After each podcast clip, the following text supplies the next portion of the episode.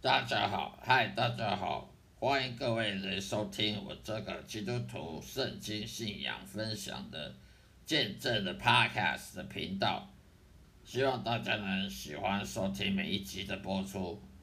今天我要跟大家分享的主题叫做：为什么我要相信圣经是绝对的真理呢？为什么不相信科学是绝对真理，而是圣经是绝对真理？圣经到底可靠吗？可以可以依靠吗？可以信任的吗？圣经会不会有错误？圣经是是人写的还是上帝所写的？今天就跟大家来解答。我认为圣经是上帝的话语，也就是真神，上帝耶和华他亲口对我们人类所讲的话，透过这些圣人。透过旧约、新约的这些门徒们，呃，先知门徒或是些圣人，透过他们的笔，透过他们的手写下来的启示，上帝启示给人的，然后呢，再透过他们写写写下来，然后抄成很抄着很多书卷，然后给后人。印刷出来变成很多圣经给全世界的人看，所以圣经是可依可依靠的、可信任的，因为它上帝的话语。虽然它是用人写的，但是人是服侍神，他当然他手写的，可是他是照遵照上帝的旨意写的，他不是他自己随便乱编的。所以圣经就是。就是圣经，它不是小说，它不是，不是什么科幻小说，人乱那些人啊乱编啊乱写的书。但为什么我相信圣经呢？因为我认识神，因为我遇见神。我们不能回答无神论者或者是外教人说，呃，你为什么认识？你为什么相信圣经而不相信佛经？是绝对真理。呃，你就不能说因为。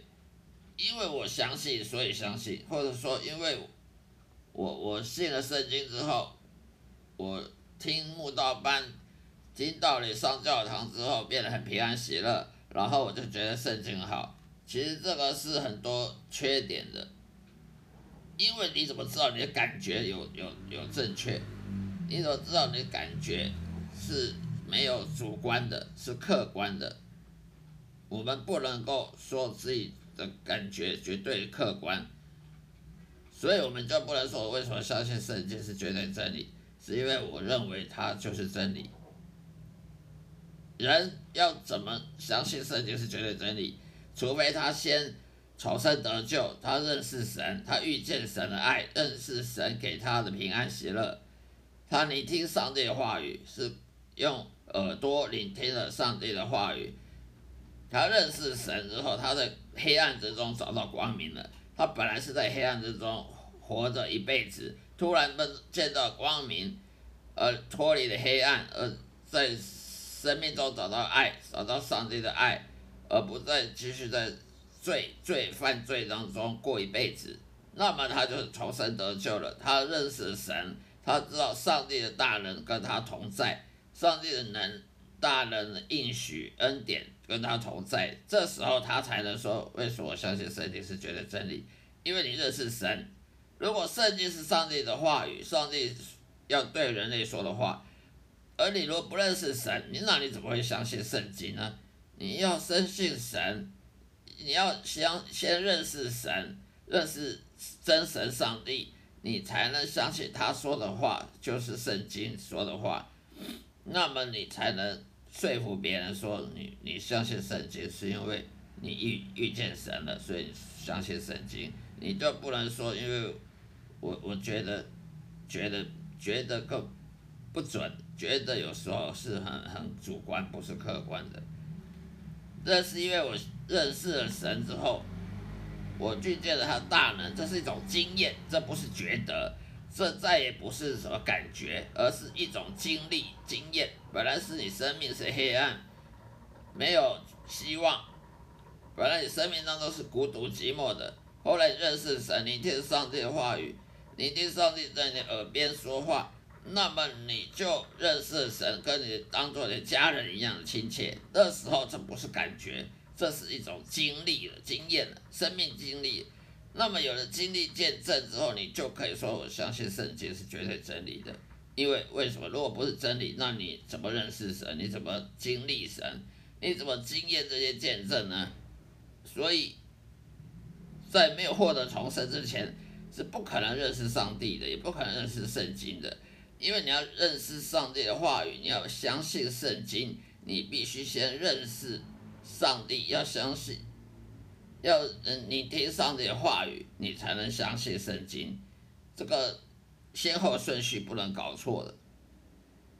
而一个重重生得救基督徒呢，他身上有圣灵的同在，有圣灵会解释圣经给他听，而不是靠牧师讲。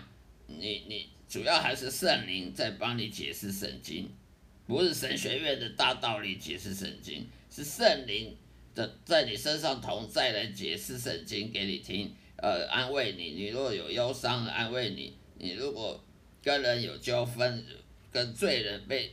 创伤被人伤害，圣灵会安慰你，神会会鼓励你，安慰你，会陪伴你，那就是一种经历见证，而这种见证就会让你导致你相信圣经，而不是种感觉，这已经不是纯粹的感觉了，这是经历的。就像你交了女朋友，你会说女朋友不存在吗？不可能的，因为有女朋友没女朋友，这不是一种感觉，而是切身的。生活体验，所以你就有女朋友的，你就可以说服那些没有女朋友说哦，我有女朋友，为什么又感觉有有女朋友的爱？这种男女之间的爱，这种是不是纯粹感觉？因为这是生活经历，这是一种人关系，就跟你认识上帝，你有天人之间关系，这关系是是每天在经历的，这不是只是感觉而已。所以你就可以用圣灵在你身上的同在的，让你说你认识上帝，而上帝的话语就是圣经所写的，那么你就相信圣经是绝对真理，因为你认识了上帝，你当然就相信他所说的话。好了，今天就分享到这里，谢谢大家收听，下一次再会，愿上帝祝福各位，能到让大家都认识上帝，能在聆听他的话语。透过耳边的聆听上帝话语，能够知道他对你生活的计划，能够遵行上帝旨意去服侍神。谢谢，再会，愿上帝保佑。